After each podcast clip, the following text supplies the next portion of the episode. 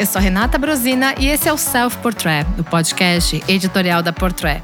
E no episódio 91 do Self Portrait, estamos quase no 100, né, Sil? Estamos quase chegando no 100. Tudo bem, Rê? Tudo certo. A gente vai falar sobre a temporada de alta costura que acabou na semana passada. E foi muito especial porque a gente, antes de, de começar a gravação, a gente tá, já estava debatendo sobre alguns pontos que são interessantes para a gente mostrar algumas transformações que estão acontecendo dentro dessa indústria que lá atrás era tão exclusiva, muito cara, ainda é cara, né? As cifras ainda, né, dão um certo espanto para quem não entende o papel da alta costura nesse sistema de moda. E ao mesmo tempo, é, a gente está enxergando que existe um flerte com um luxo mais simples, né, Sil, dentro desse movimento da alta costura. Eu acho que foi uma temporada que flertou com vários estilos, né, vários universos e para quem olha um pouco com lupa na a, a temporada de alta costura esse universo, está percebendo que estão rolando transformações, assim como estão rolando transformações em todo o segmento da moda, em geral, uh, está rolando também na alta costura. Eu lembro até há pouco tempo questionava-se se a alta costura ainda fazia sentido, se ela ia morrer, se, se ia continuar, por que, que existia alta costura, né? Então, eu acho que tem uma série de mudanças, transformações e outras coisas que não mudam uh, que merecem ser debatidas e que provam que a alta costura é um segmento em movimento. Ele está ele tá muito vivo, ele está se adaptando aos dias atuais, tem novos nomes no line-up de mercados né, diferentes do que costumava ser o clubinho fechado da alta costura europeia. Uh, tem novas tecnologias, tem novidades sim, em novos nomes aparecendo, tem gente trabalhando a alta costura de forma muito inovadora. E tem quem costume continuar trabalhando e remixando seus códigos e sua, sua herança, né? Como as grandes maisons de luxo, as mais, mais conhecidas, né? Como Dior e Chanel. É, elas continuam fazendo algo fiel ao que, à tradição delas, com umas pitadinhas um pouco mais jovens, mais novas, que a gente pode comentar aqui.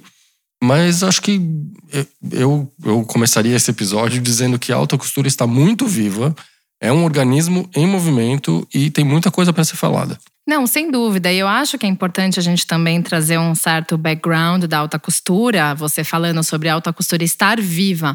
Mas teve uma época que ela não esteve viva, e eu acho que isso é um grande aprendizado para essa indústria que, como a gente fala, é tão preciosa por né, ser algo que tem que ser feito à mão, que não tem né, o auxílio de máquinas, que tem uma tradição e uma série de, de itens a serem ticados Sim, dessa lista. São regras muito rígidas. Exato. Que eu, eu não vou afirmar isso, mas me parece que essas regras estão sendo levemente abrandadas e afrouxadas, uh, a começar pelo, pela entrada de, de casas que não são radicadas em Paris, cujos ateliês não são ali e, e que, enfim, talvez não cumpram todos os requisitos possíveis e imagináveis para entrar no line-up que às vezes podem estar, estar no line-up, mas não serem oficiais, é, oficiais e, e é, membros do sindicato de alta costura francês, né? Então tem umas nuances aí que a gente precisa especificar. Exato, mas vale a pena a gente voltar lá para a década de 70, que eu acho que é importante a gente fortalecer essa ideia de que a alta costura, na verdade, foi, né, é, ela surgiu muito antes do prêt-à-porter. Né? E justamente essa abertura para o prêt-à-porter, que nada mais é do que, né, em inglês é ready to wear, que é a produção em série. Né? Antes disso, as peças elas, elas eram feitas sob medida, elas tinham todo esse olhar também né, para a construção manual e para essa construção que não era em série. Né? Na verdade, as marcas de moda não tinham essa categorização, essa categoria de, de é, ready to wear e prêt-à-porter, que é a mesma coisa. Mas foi justamente por ela ter ficado ultrapassada que acabou abrindo espaço para as marcas de ready to wear. Então, aí está o Yves Saint Laurent, que na época era uma das grandes apostas para alta costura, e justamente ele foi apelidado do príncipe da alta costura, porém, né, ele acabou virando o rei do ready to wear parisiense. E ao mesmo tempo, esse gap abriu espaço para a moda italiana também ganhar cada vez mais força, porque antes disso a moda ela era centralizada na França. E aí, a gente indo para esse lado da moda italiana, a gente fala de quem? De Giorgio Armani, que ganhou espaço para a construção de uma imagem de alfaiataria, de peças que são milimetricamente trabalhadas no bordado, com aquele olhar muito minucioso para o detalhe, né? Que realmente, se a gente for olhar a passarela dele, ele trata a coleção dele da Giorgio Armani de prata porter com muita preciosidade. A gente sabe que a Armani Privé é uma categoria ainda mais preciosa por fazer parte da alta costura e justamente ser apresentada em Paris como as outras coleções, mas ainda assim na década de 70, no finalzinho, a Giorgio Armani já apresentava esse olhar né, de preciosidade para o ready to wear. É verdade. O Giorgio Armani, que foi o aniversariante da semana, completou 89 anos. Fez aniversário 11 de julho. Ele é canceriano, né? Exatamente. Vida longa ao senhor Armani. Sim. É, o senhor Armani tem uma, uma coisa que é uma, uma feminilidade na, na linha privê, né? É, é muito feminina, é uma coisa da mulher, né? Que não, não, sai, não sai de moda, né? A, a ode à feminilidade vai, vai ser sempre atual. É, as mulheres querem se sentir lindas e femininas ontem, hoje e amanhã vão querer continuar se sentindo. Então, o que ele faz na linha privê é, é, é muito precioso nesse sentido. É, e tá tudo bem ele apostar nessa mesma fórmula, né? Desde sempre. É a mesma coisa que a gente fala no, quando a gente analisa o preta-porter dele, né? Ah, mas o senhor Armani não apresentou nenhuma grande novidade, mas estava tudo lindo. Sim, ele é fiel a uma estética e não vai mudar agora, nessa altura da vida. Não vai mudar e acho que está certo. É, é uma identidade que funciona, que ele ganhou o tamanho que ele tem hoje graças a isso. Então, Fazendo o que ele acredita. Né? E se a gente fala né, de Giorgio Armani, de Empório e de Armani Privé, que são marcas com públicos diferentes. Totalmente. Mas o DNA dele tá lá, né? Então, assim, a gente sabe que a silhueta alongada, mais atenuada, a cartela de cores, que é composta principalmente pelo vermelho, pelo, pelo marinho e pelo cinza, a gente já consegue imaginar o que o senhor Armani vai trazer para a passarela. E ao mesmo tempo, é isso, ele não desvia dos seus princípios, né? Ele leva cada temporada a sua identidade para uma coleção com inspiração diferente. No caso dessa que foi apresentada agora para o inverno 2023, foi inspirado na rosa, né? E aí a rosa vermelha apareceu de diversas maneiras aplicada, com lantejoulas, em 3D, com é, esse formato mais conceitual.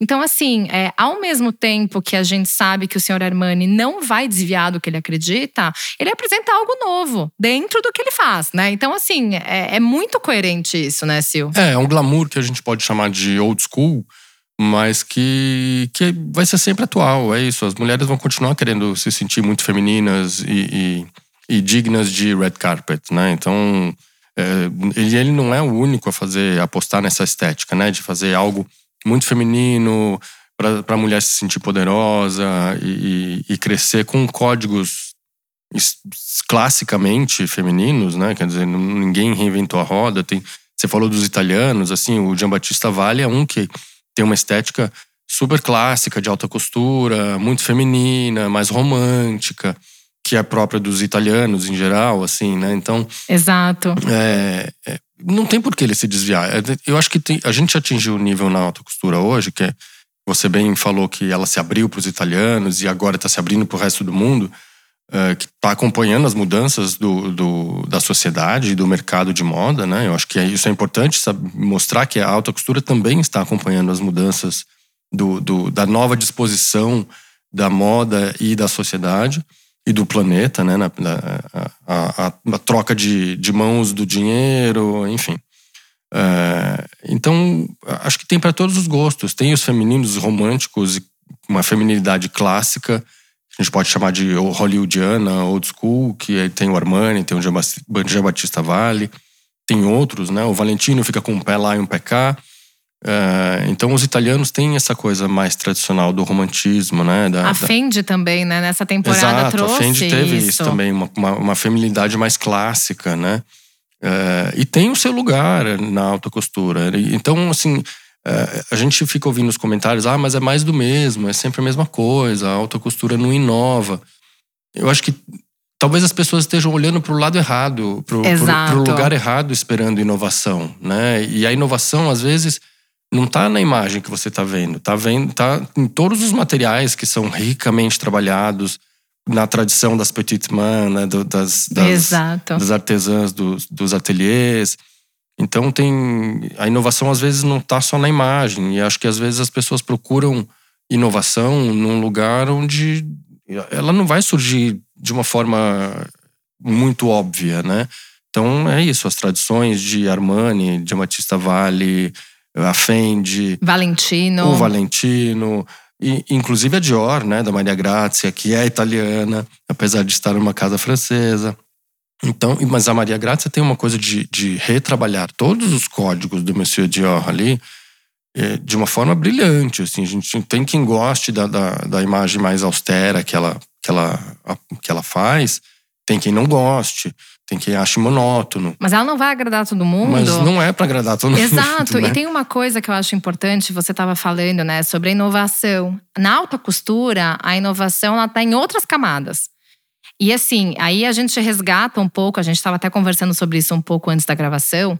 É, eu acho que a grande questão é que as pessoas que acompanham a alta costura hoje começaram a acompanhar nos anos 2000, que foi de fato o grande estouro das tendências, que a cada temporada uma coleção de preta-porter matava outra, né? Então, assim, a gente falava sobre a vida de uma coleção, ela era marcada até a próxima coleção ser apresentada. Então, você matava a anterior. Então, isso acontecia no preta-porter. Então, assim, a gente está falando de marcas de luxo. Aí, quando a gente vai para uma categoria acima, que é alta costura, na época, eu lembro disso, porque foi quando eu comecei a trabalhar com moda e comecei a me aproximar muito né, dos desfiles. Eu lembro que, assim, do, do, dois desfiles, duas marcas por temporada eram aquelas marcas que mostravam a que vieram, né? E ainda mais na alta costura. Uma delas era Dior, pelo John Galliano, que era todo aquele espetáculo, Sim. aquele ar pomposo. Ele chegava no final da passarela e ele estava sempre vestido de acordo com a temática da coleção. Então, assim, é, o John Galliano, ele trabalhava a imagem da Dior que a cada temporada a coleção que ele apresentava matava a anterior. Isso era claro, porque uhum. eram temáticas muito marcantes. Eram aquelas peças altamente conceituais que você não se imaginava usando. Eu olhava aquilo, achava lindo, eu acho lindo o que ele fazia, mas nada usável. Para mim, a moda que ele apresentava, ela era muito difícil. Uhum. Era quase uma fantasia. E ainda mais a gente falando de cifras realmente altas. Exato. Então, quem era a mulher que comprava aquelas peças do John Galliano? Qual era a ocasião que ela usava?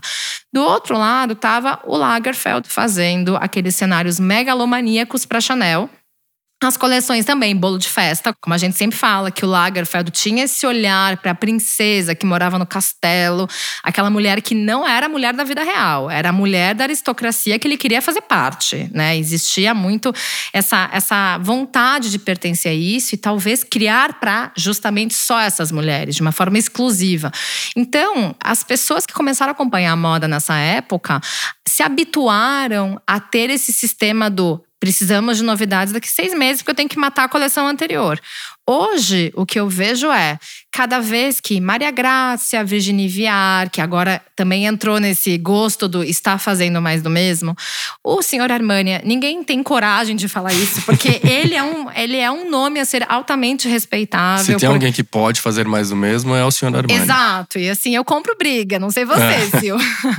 Mas assim, tem nomes que acabaram virando alvo do nossa, mas que preguiça mais uma vez mais do mesmo. Só que se você for parar para olhar, o que, que você exige da Maria Grácia ou da Virginie que elas façam de diferente, se elas acreditam, se o propósito delas, a imagem de moda que elas querem é esse, elas são conhecidas por isso. Não adianta você achar que a Maria Grazia uma temporada vai ser ela, na próxima ela vai fazer uma coleção como se fosse o Vacarello fazendo para Dior. Ela não vai mudar o formato dela. E talvez a gente entra nessa questão porque a gente né, não tem essa informação, mas é isso que a Dior gosta, é isso que a cliente da Dior gosta. Exato, acho que esse é o ponto. E é isso que importa. Primeiro, você falou muito bem, a Maria Grazia está sendo fiel aos códigos da Dior. A jaqueta bar tá lá, tem várias referências. Tem várias referências aos, a, a, a, couture dos anos 50, 60 Exato. ali. Enfim, é, é, é, muito bonito, assim, dentro da, da estética que ela escolheu, é muito precioso, muito, muito bem feito. É, enfim, é, gosto, cada um tem o seu, né? Claro, eu também não gosto de outras coisas, mas acho que tem que. Não é, não é o. A gente não pode analisar no gosto, não gosto, né? Tem que entender o trabalho que está sendo feito ali, que está sendo construído. Né? Eu acho que a, a, a Maria Grácia está sendo fiel a um, a um, trabalho que está sendo construído na Dior e que está dando certo. Um, Exato, e tem uma né? coisa, um comentário que eu li essa semana sobre né, essas coleções da Maria Grácia de alta costura. É, teve uma pessoa que disse: Nossa, mas a Maria Grácia faz o mesmo desde a época que ela estava na Valentino. É, inclusive nessa couture você reconhece alguma uma, uma outra referência ali, mas Desculpa, é uma, é uma designer que tem uma assinatura, Exato, né? Exato, Por mais é que ela remixe códigos da, da Maison, é, ela tem uma mão, né? Ela tem uma assinatura. É ela que tá fazendo o negócio. E é assim que ela enxerga mesmo as coleções Exato. dela indo pra… E assim, e ela está sendo fiel a que ela acredita. Então imagine, se a gente tá falando do senhor Armani, que completou 89 anos, que começou sua carreira com 40 anos. Então significa que ele passou 49 anos fazendo o que ele acredita e deu certo. Por que a Maria Grácia vai ter que fazer uma revolução a cada temporada para o público gostar dela, entendeu? Sim, eu acho que não é isso. Quem gosta de outro estilo tem outros estilistas fenomenais, tem outras casas lindas fazendo trabalhos incríveis, assim, sei lá. É, se a gente está falando de italianos, né? Que é, não é tão italiana depois, mas na origem é italiana, esse Schiaparelli. O, Daniel Roseberry faz, faz um trabalho incrível, né? Ali resgatando o, os códigos da, da, criadora, da fundadora. Uh, e, e, e, tem uma outra, uma outra vertente ali, mais arquitetônica, mais trabalhada, com uma silhueta um pouco mais maximalista. Né? Tem, tem uma coisa de arquitetura ali que é diferente, que é mais surrealista também um pouquinho. É diferente da Chanel, da Virginie, por exemplo, que vestiu a, a couture dela de preta-porter, botou no, no para desfilar na rua, propositalmente, porque acho que existe um movimento da couture estar olhando para a rua, porque no Ocidente, pelo menos, os eventos onde se pode usar couture estão cada vez mais escassos. Exato. Quem tem dinheiro and é, eventos à altura para comprar está no Oriente Médio ou, ou na Ásia. Então, você tem que se adaptar às mudanças também do mercado. Então, é, é, a gente, a gente já comentou aqui isso algumas vezes, que o Preta-Porter teve um movimento de se aproximar da alta costura pela preciosidade de materiais, pela riqueza, pelo luxo dos materiais que estão sendo usados no Preta-Porter. Isso ficou mais evidente depois que houve a, a briga para não ser copiado pelo fast fashion. Né? Exato. Né? Então, investir em materiais cada vez mais luxuosos era uma maneira de se distanciar disso. A couture começou a, a olhar para o prêt-à-porter, então a fronteira ficou mais estreita Justamente porque ela precisa ir pra rua, ela precisa viver, a alta costura precisa viver. Né? Ah, não é aquela roupa que vai ficar presa num, num, num acervo, é, que não é esperando, nem esperando o baile que nunca vem. Porque e, tem, e ainda por né? cima, se você for pensar, é, você que comprou uma peça de alta costura com aquela imagem dos anos 2000, tá? Eu volto para os anos 2000 porque foi quando eu descobri de fato, entendi o conceito de alta costura. É, você que comprou um vestido de alta costura, você vai repetir quantas vezes esse look? Então, assim. Então, exato. Exato. Exato. Então, ao mesmo tempo, você tem que colocar essa peça para ela viver, e é isso que você estava dizendo, Sil. É, essa fronteira entre a alta costura e o prêt-à-porter, ela tem ainda, obviamente, alguns itens que a alta costura tem. Então, tem, e acho que isso varia de, de casa para casa. Né? Exato. Né? Mas, ao mesmo tempo, eu acho que assim, quando a gente fala sobre a alta costura hoje, ela está muito mais simples. Né? Inclusive, a gente está vendo que esse movimento mais minimalista, então, assim, trouxe aqui o exemplo maximalista mais mais maximalista mesmo, que foi do John Galliano. Mas assim, a Maria Grácia para essa coleção, ela se inspirou nas roupas da Grécia e da Roma Antiga e trouxe linhas mais simples, plissados, aquelas peças que de fato não são aquela, é, não é aquela exuberância. É to total quiet luxury, né? Exato. E ao mesmo tempo, algo que é muito importante da gente falar, você falou de Chanel e todo esse conceito de levar as peças para rua, de fazer essas peças viverem, respirarem o ar e, e de fato a Chanel, ela tem esse movimento. Se a gente for olhar para a história da fundadora, ela era uma mulher que vivia mesmo Exato. e ela não, não era a pessoa do vestidão. A gente tem essa imagem porque o Lagerfeld queria muito passar essa imagem uhum. de que a Chanel era uma marca né, da realeza. De fato, pode ser comprada pela realeza, a gente não está falando nada contra. Mas ao mesmo tempo, é uma roupa que é para ser vivida. E ao mesmo tempo, quando você pensa só na tendência, na novidade, você esquece o papel que a Chanel tem na alta costura por promover ainda e incentivar a existência de ateliês tão antigos. Sim. A Chanel tem pelo menos nove ateliês que são conhecidos por o bordado ou pelo trabalho de camélias. É, no caso, o de bordado também faz os tweeds, o de camélias também cuida das plumas, né? Faz as plumas. Tem o Agossans que faz as bijuterias, que na verdade são praticamente joias. E ao mesmo tempo, assim, a Chanel cuida com muito carinho desses ateliês e eles não são exclusivos da Chanel. Esses ateliês você vai ver volta meia Balenciaga fazendo bordados em lesage, você vai ver a Fendi usando para fazer algum efeito de bordado de plumas em Le Marie. Ao mesmo tempo, a Chanel ela está olhando para esse trabalho manual e está promovendo ainda a existência de, de histórias e de empresas e de tradições que já são antigas, né, Sil? Exatamente. E graças a isso, graças a esse movimento, ela mantém a engrenagem da roda girando, né? Acho que são instituições, a gente tem essa, esse afã do apaga tudo o que aconteceu e começa do zero de novo. O que aconteceu não importa, tem, tudo tem que ser novo o tempo inteiro. E, e, enfim, apaga a história, né? Isso é, é esse imediatismo que, que tomou conta da, da moda e principalmente no Brasil, acho que a gente tem essa coisa do novo, né? Do, do de não dar valor para a tradição, para o passado, para o que tem história, né? A gente quer sempre uma novidade, né? enfim, nunca tá bom. É, então, acho que tem que valorizar isso. E acho que é, a gente tem que entender também, tem que analisar. A gente estava falando da Chanel, né? Da diferença do Lagerfeld para Virginie. São propostas completamente diferentes da, da casa. São épocas diferentes. E a Virginie, desde que chegou, a gente falou da coerência da, da Maria Grácia, ela está sendo completamente coerente no tipo de mulher, na atitude principalmente, que ela quer para a mulher Chanel. Ela, ela no Prata Porter já mostrou isso várias vezes que a atitude é de uma mulher que vive, que vai para a rua, que vai para balada, que pega metrô, que bate o salto no paralelepípedo. E foi o que ela fez na Couture. Porque é a mesma cliente na cabeça dela, não é que ela separa a cliente que pode pagar alta costura da cliente que pode pagar um prêt-à-porter, é, ela, ela, né? cria, ela cria o mood da marca, né? Exato. E o mood da marca é coerente nas diferentes linhas. Na, a mesma mulher que está andando no, no paralelepípedo usando alta costura é a, é a mulher que, que vai para balada no prêt-à-porter.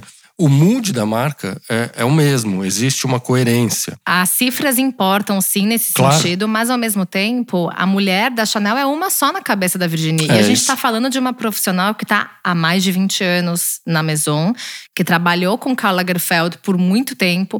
Então, assim, é, obviamente, a gente está falando de uma profissional que tem um olhar pro agora, que desde a primeira coleção dela, que ela assinou solo, tem esse olhar para o frescor, que explora muito os códigos da Chanel. O tempo inteiro os códigos estão lá.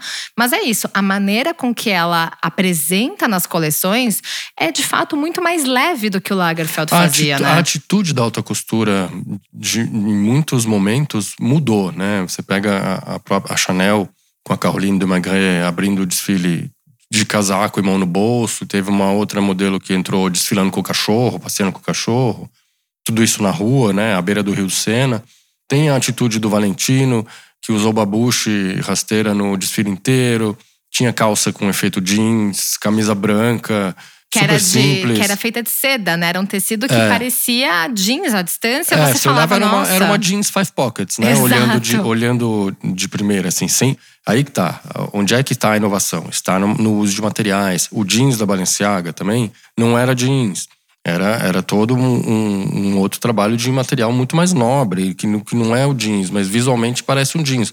Por quê? Porque a atitude eh, casual eh, tomou conta também da, da alta costura, porque é a atitude do mundo hoje. E o segredo tá na lupa, né? Você põe a lupa e você vai de fato entender o que, que é aquela calça, que ela não é jeans mesmo, mas ela é uma seda bordada. É isso, mas a, a- a mensagem está, está sendo passada. Olha, a minha mulher usa jeans, couture. E Ela- camisa branca, e camisa couture, branca entendeu? e, e, e babuche no pé rasteira. Mesmo que ela esteja vestindo a calça five pockets, ou um super vestido mais elaborado, mais volumoso, né? O, o Pier Paulo fez coisas lindas nesse desfile. O vestido rosa que cobria a, a, o, como um hoodie a cabeça da, da, da modelo, mas sempre a babucha rasteira no pé.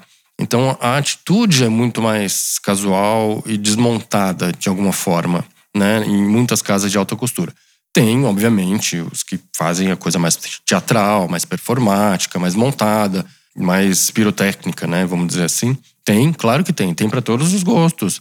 É isso que a gente está falando. É, é, se quer inovação, talvez você esteja olhando para o lado errado, para o lado para o lugar errado. Então, sei lá, tem essa iniciativa do, do Gautier, por exemplo, de, de chamar a cada estação um estilista novo é super nova, é super fresh, é e interessante. E é isso que faz a pessoa que está em busca de novidade ter a novidade que ela quer. Porque não é que o Jean Paul Gaultier está procurando tendência. Na verdade, ele encontrou um formato que para ele funciona no nível de novidade, porque a cada temporada ele traz um nome diferente. Nessa, nessa vez foi o Julien Docenat, que é o diretor criativo da Paco Rabanne, e por justamente o Monsieur Rabanne ter falecido é, esse ano, teve todo esse ano de homenagens e tudo mais. Então, o Jean Paul Gaultier e o Julien Docenat fizeram algo diferente, que eles conectaram a essência da marca com o Jean Paul Gaultier e o Julien Dossenat também levou os códigos dele. E tem um ponto interessante que eu lembro quando eu entrevistei o Julien Dossenat em 2020, que ele disse que na infância dele, ele nasceu na região da Bretanha, um dos desfiles preferidos que ele tinha na TV, porque diferente aqui do Brasil, a Semana de Moda é, Parisiense é transmitida na TV, ele adorava assistir Jean Paul Gaultier. Então, para ele, foi um desafio que ele meio que tirou de letra, porque para ele o dia a dia na Paco Rabanne é basicamente né, trazer toda essa essência futurística do fundador, tem o olhar dele, que também, por ter sido um pupilo do Gesquier, que também tem esse olhar mais arquitetônico, que tem esse olhar mais moderno também. E também é aquela coisa, é, se o Jean Paul Gaultier queria apresentar o corset, o olhar navy, né, o estilo navy de uma forma diferente, ele chamou pessoas para reinterpretarem esses códigos. E funcionou super bem, né, Sil? Funcionou muito bem. Foi, enfim, um exercício criativo ali que, que é interessante de ver. E, de novo, tem quem goste da, da, da, estética mais trabalhada e rebuscada, tem quem ache pesado. É, eu acho que é, é, isso, de novo, a gente vai cair naquela de. Não é, não é gosto não gosto, né? Você precisa ver o que está por trás ali. Qual é a inovação, qual é a novidade, qual é o trabalho.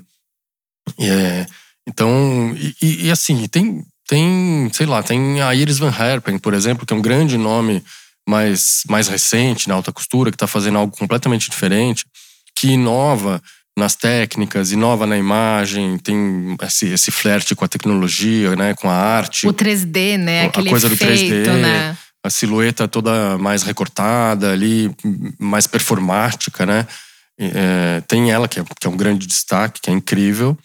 É, tem para todos os gostos, assim. Então, tem, tem, a gente teve até a estreia do Tom Brown, que é um americano que, que fez as, as os trabalhos todos dele de silhueta meio malucas também, as, as, as modelos que pareciam bonecas, com, com os trompe-l'œil, que é uma marca registrada dele, né? Ele, ele trabalha já o trompe-l'œil no prêt-à-porter, que é aquela coisa que você olha, mas parece uma coisa, mas na verdade é outra.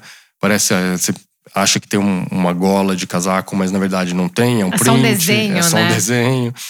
É, então, o, o, o Tom Brown apresentou silhuetas completamente diferentes do que a gente viu em outras marcas. E, e assim foi também com a Iris Van Herpen. Tem indiano fazendo coisa per, super performática ali, né? Acho que é, o fato de ter indiano no, no, no line-up sinaliza que é um mercado para ficar de olho para alta costura, né? O, o Gaurav Gupta, que, é, que foi o indiano que, que integrou a, a semana.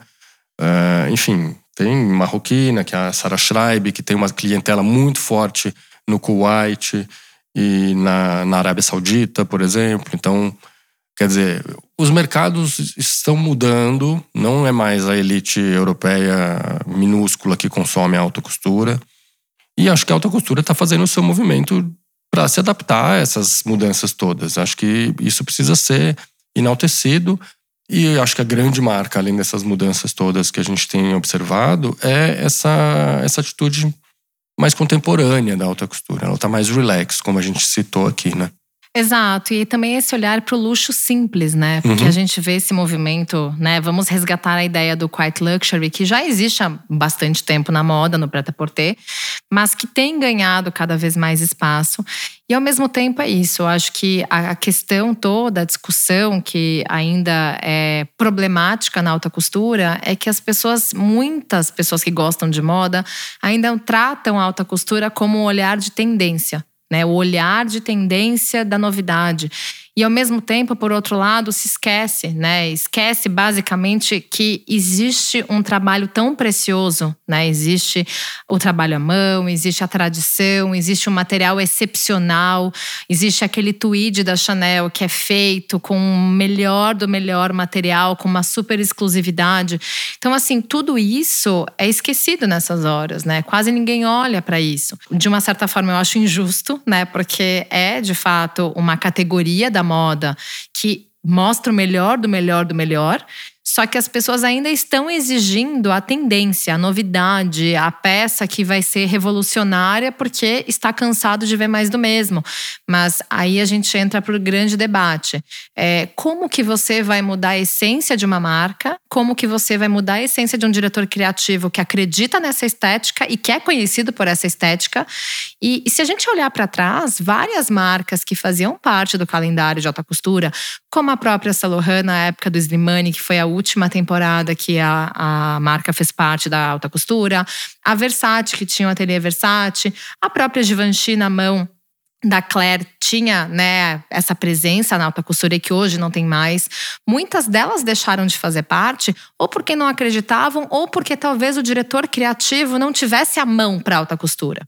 Né? Então, acho que é importante a gente também analisar isso e não só julgar, né, Sil? Porque é muito fácil você cobrar e, ao mesmo tempo, assim, você não, não olha para aquele detalhe que é o que é alta costura de verdade, né?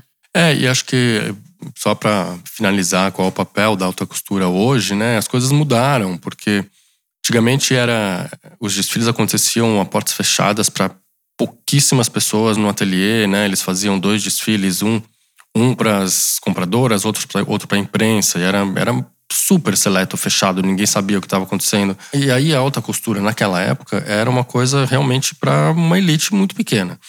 E mudou a função, né? Hoje em dia os desfiles de alta costura são transmitidos como todos os outros de preta porter via streaming em tempo real, para uma audiência gigantesca. Uh, e são verdadeiros shows, né?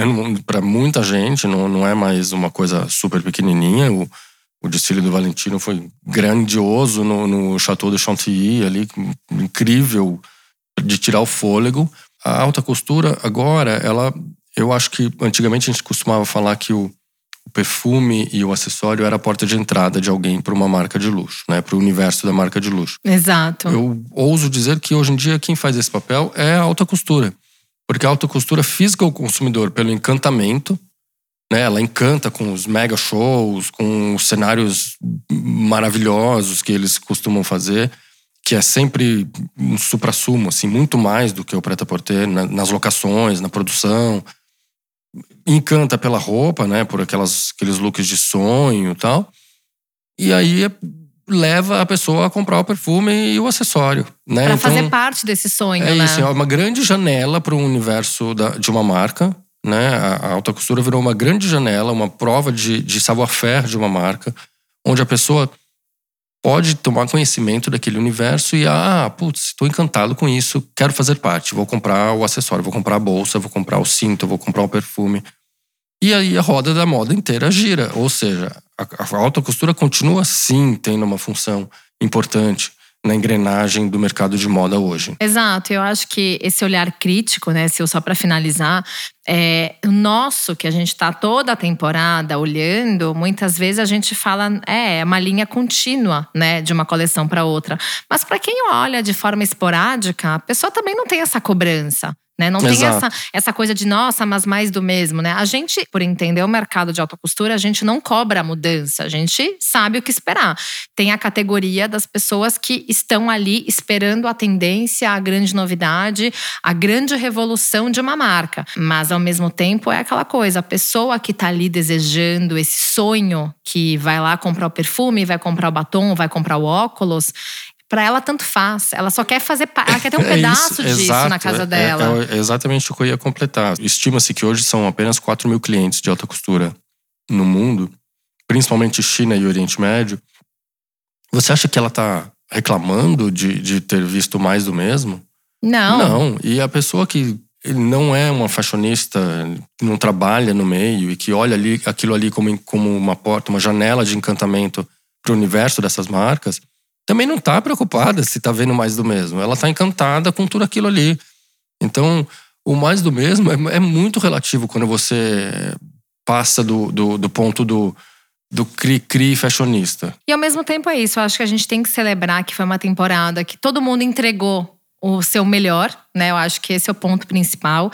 É, eu acredito muito que a alta costura tá sendo muito. É, tá passando por uma transformação muito rica, né? Ainda mais por trazer novos nomes. É muito por... interessante esse momento da alta É, costura. e a gente tem que olhar para esse lado da alta costura e celebrar isso, porque a alta costura está acompanhando o movimento que a gente está vivendo fora da moda, dentro da moda, e é importante que também tenha espaço para todos nesse sentido, porque é isso, tem o lado, né, da Schiaparelli, tem a Iris Van Harpen, que tem um olhar mais conceitual, que tem um olhar mais trabalhado em nível de, de estética maximalista. Por outro lado, tem marcas que estão trabalhando com o seu minimalismo e tá tudo bem. E é isso que a gente tem que aprender a respeitar. E eu acho que é importante, né, celebrar que tem nomes que estão se dedicando a uma tradição de da época que o Charles Frederick Worth criou a alta costura.